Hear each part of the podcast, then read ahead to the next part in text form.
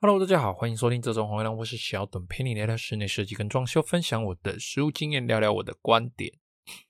在大家听到节目的这一天哦，应该是蛮冷的哈、哦。这个时候呢，我应该是在参加路跑的路上。年底到了，活动非常非常的多哦，跨年啊，圣诞节啦，哈，那像之前的这个万圣节啦，哈，然后非常刚好的，我跟我老婆的这个交往的纪念日哦，刚好是在年底。那我跟我老婆的生日也差五天哦，也是在年底哦，大概就是集中在九月到十二月这中间嘛。哦，那当然后面还有跨年啊，还有新年过年啊，然后大家工作又要赶过年啊，然后再来又接着又二二八年假啦之类的哦。我觉得大概每年的九月到二月哦，这个大概是九十十一十二一二哦，就是后半年，算后半年，非常非常的忙碌哦。那我也蛮期待。明年淡季的哦，虽然身为一个老板不应该讲这种话，但好想放假哦。好啦，那最近呢，跟听众们就聊蛮多的哈，就有一些人哈，就是大家啦哈，就是我们都会聊到一些，比如说像柜子相关的话题啦，然后系统柜出什么问题，木工柜出什么问题啊，或或者是诶自己遇到不是这么 OK 的设计师啦，哦，工程发包呃不是那么的 OK 哈，或者是说。诶，吃相难看呐、或或者是说合约弄不清楚、图画不好等等之类的，哦，或者是有听众呢说，诶，听完我的节目之后呢，自己就玩玩起大冒险哦，自己去当桶包，然后他说他觉得他自己翻车了，哦，其实我觉得，诶，就我跟他聊天的过程当中，我觉得其实也不会到翻车啊，就是市面上啊，业界里面呢，很多打着自己是统包、打着自己是设计师名号的这些人，其实做的还比。啊，我们这一位听众他自己自己算是玩大冒险这样子来做，还要来得早哦。就其实业界蛮多蛮多这些人的哦。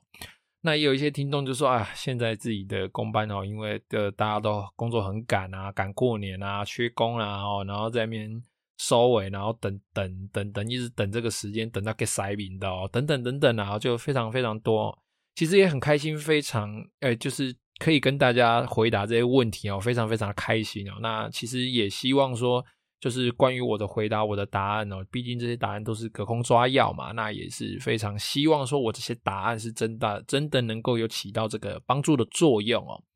毕竟有装修、装潢啦，然后或者是翻修家里这些东西，其实很多很多的细节，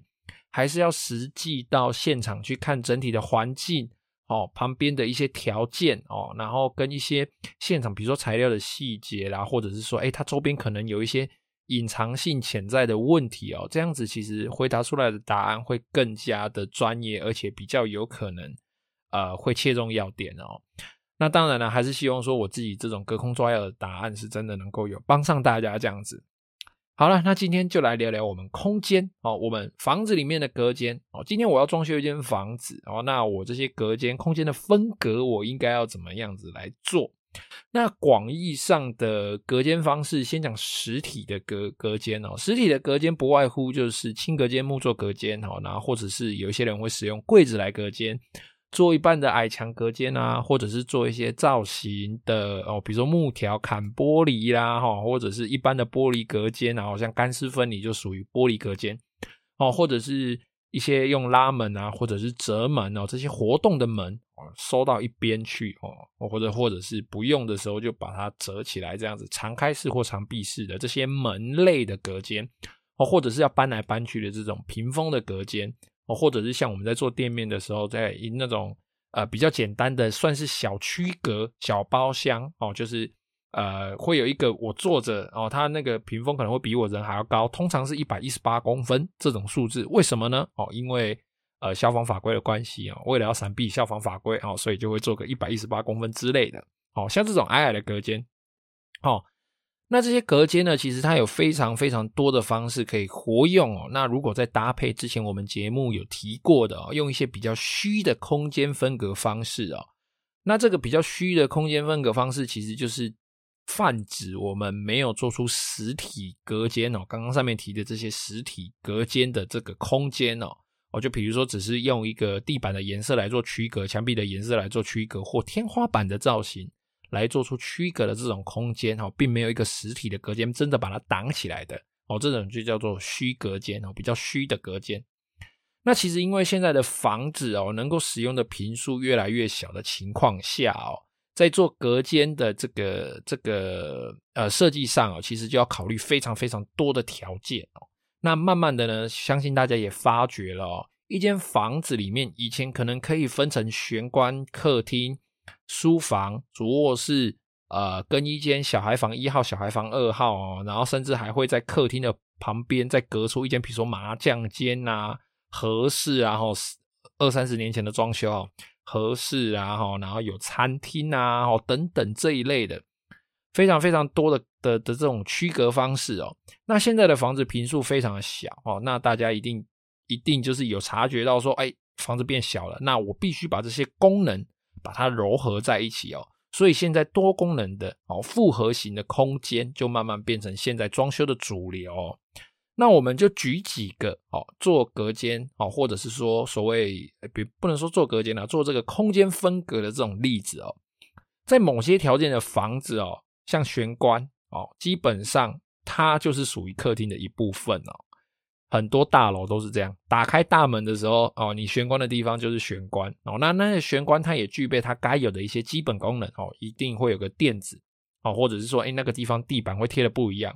那它会有鞋柜、哈外套柜等等这些功能。但是当你把大门关上之后，哦，你来到客厅之后，你坐在沙发上看，其实你的玄关就在你的客厅的旁边而已，哦，非常非常的近，跨一步就是玄关。呃，通常玄关的这个柜子呢，它还会跟收纳柜或者是电视柜直接连连接成一整排哦。现在哦，其实除非你的室内有三四十平以上哦，实际用到的空间哦，我不是指全幢啊哈，就是你实际用到的空间可能有三四十平以上，或者是说你这个房屋构造本身就有特别留下玄关的这个位置哦，这样才有机会单纯的做出独立的做出玄关这个空间哦，鞋子可以放很多，那可以放安全帽，可以挂雨衣，有的没有的这些功能，然后玄关还可以做个比比较有造型的天花板。那可能还会有一个外出的这个这个仪容镜哈，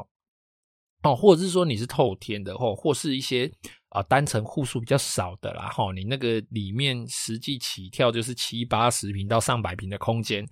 这种房子才有非常余裕的空间，可以在玄关这个地方好好的发挥，做个拱门啊，或者做个非常非常长的穿鞋椅，甚至有一些哦，我自己的一些客户。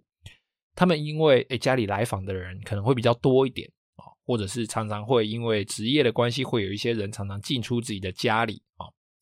他们甚至在玄关还会特别的设计一个算是小客厅哦，就介于玄关跟进到主要私人空间中间，会有一个过渡的空间哦，算是待客诶接待客人的地方，接待区这样。不然哦，现在。其实很多轻装修，连它的诶这个柜子哦，鞋柜里面的鞋子数量要几双哦，都要经过非常非常精密的计算哦。现在的房子其实真的是越来越小哦。那再来一个经典的案例哦，书房哦。那书房呢，其实很多人都诶，我们大家都会在这个网络上啊，或者是一些装修案例上，我们会看到有一些非常经典的没有分隔的。这个书房哦，他可能会坐在沙发的后面哦，只只留一道矮墙。那这一道矮墙可能是书桌直接靠在沙发后方哦，然后这你坐在书桌上的时候也可以看到电视，坐在沙发上也可以看到电视，或者是说，哎，这直接做一道矮墙起来，这一道矮墙可能稍微高一点，高于沙发哦，那一边是沙发，一边是书桌，或者是反过来，这一道矮墙的背面是是电视啊，沙发在电视的对面，但是矮墙的后面又是这个书房哦。或者是说书房跟客房共用哦，或者是说这个书房它是使用玻璃隔间来增加整体的通透感，那平常是常开式的，可能是用拉门，可能是用折门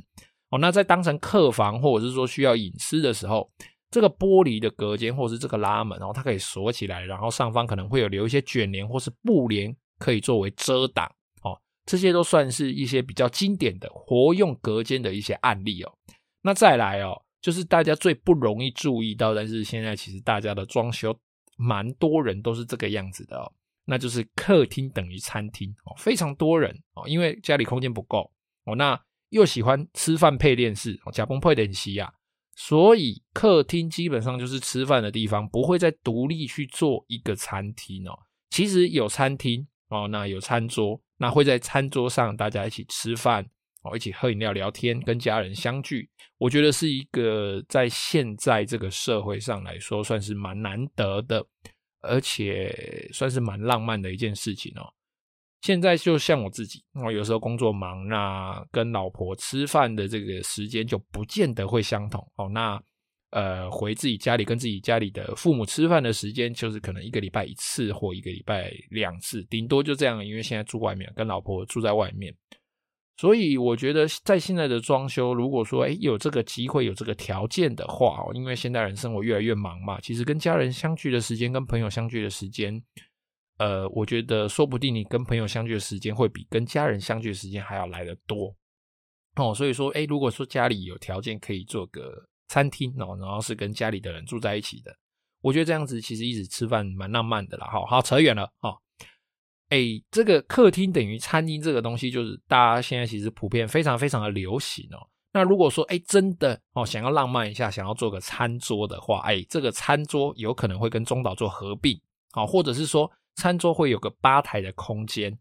哦，那更甚至就是这个中岛哦，它除了是合并餐桌功能之外，同时它的背面或者是旁边马上就是厨房哦，基本上就是在厨房吃饭的这种这种感觉哦。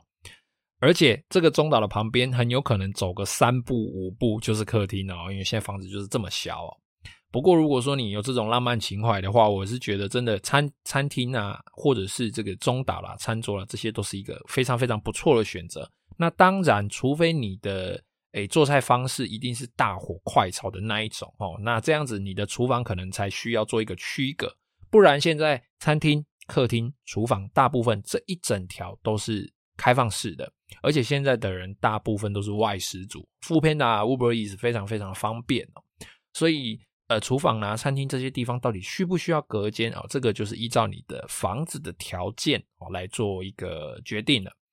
哦，那再来呢？哦，像其他的空间，主卧室好了，有的人呢，哦，如果他有条件、有空间的话，还会特意的分出衣帽间，哦，特意的分出更衣室，甚至有的人会有专用的化妆室，哦，真的就是拿来化妆的。我我讲的不是上厕所的地方哦，是真的用来化妆的。哦，那他可能化妆的地方的后面就是呃这个浴室啦，哈，上厕所的地方哦，那旁边可能就是衣帽间，哦，那。如果更有空间的话，有的人可能会有一个休闲室哦，休闲区哦，可能会在啊、呃、这个主卧室啦，或者是一个可以睡觉的地方啊，前面会摆个沙发哦，那会可以看电视，那看累了就回到自己的床上睡觉哦，就很像我们去外面住一些饭店哦，它可能会客厅跟卧室是合并在一起的，有点像小套房的感觉哦。那当然啦、你要做出这些。哎，这些感觉哦，这些调这些空间的功能性、复合性的功能，你还是必须要你的空间必须足够大哦，那你动线可以维持，这样子你做这些空这这些功能才有意义哦。不然，如果你为了要在你小小的卧室里面强加一个、